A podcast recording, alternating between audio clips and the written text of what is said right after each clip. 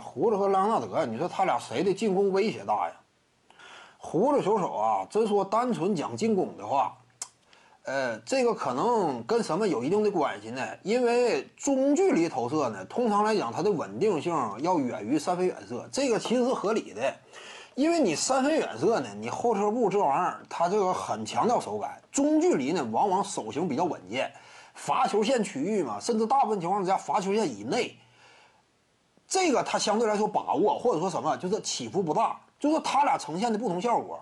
胡子球手真说整体的输出级别，他是高于朗纳德的，这话不夸张，就是历史上比，你真说拿过来跟胡子，你说跟他并驾齐驱，这个人都非常少。胡子单纯说大量的通过个人进攻产生的极高的效率、极高的产量，两者兼具形成的可怕效果。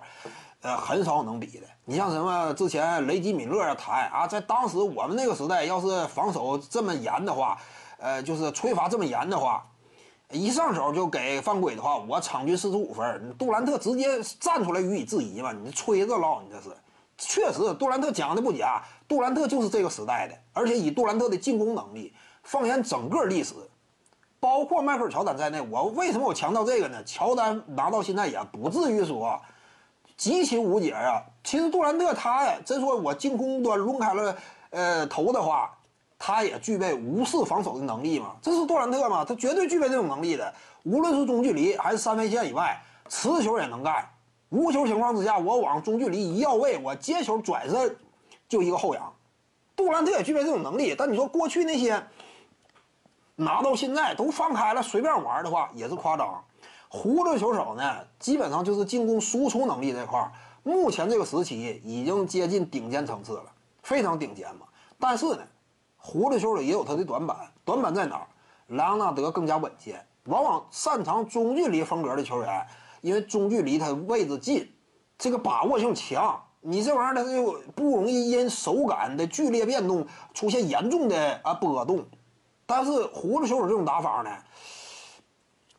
他后撤步投的非常多，后撤步投非常多。你像这种打法风格呢，他通常他起伏就大，所以给人的印象就是往往打到季后赛啊关键回合呢受到心态影响。这点必须得说，就是胡子的心态上，他也没有那么给力。因为有时候往往运动员是这样，运动员心态呢一层窗户纸。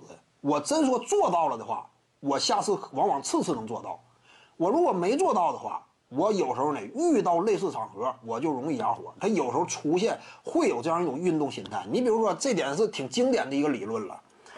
职业体育领域啊，或者说专业体育领域，有的拿亚军的，常年拿亚军，就始终上不去。典型的乒乓球领域嘛，各位都清楚。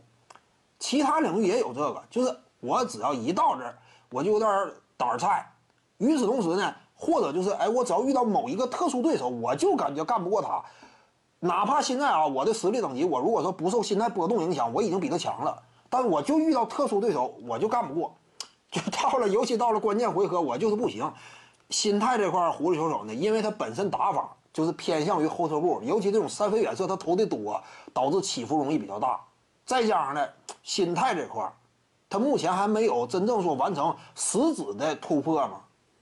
就导致呢，心态层面也没有真说我染指过最高荣誉，导致呃使得自己心态层面实现质变，当下也没有。所以目前胡子呢，跟莱昂纳德比的话，还是莱昂纳德更稳健。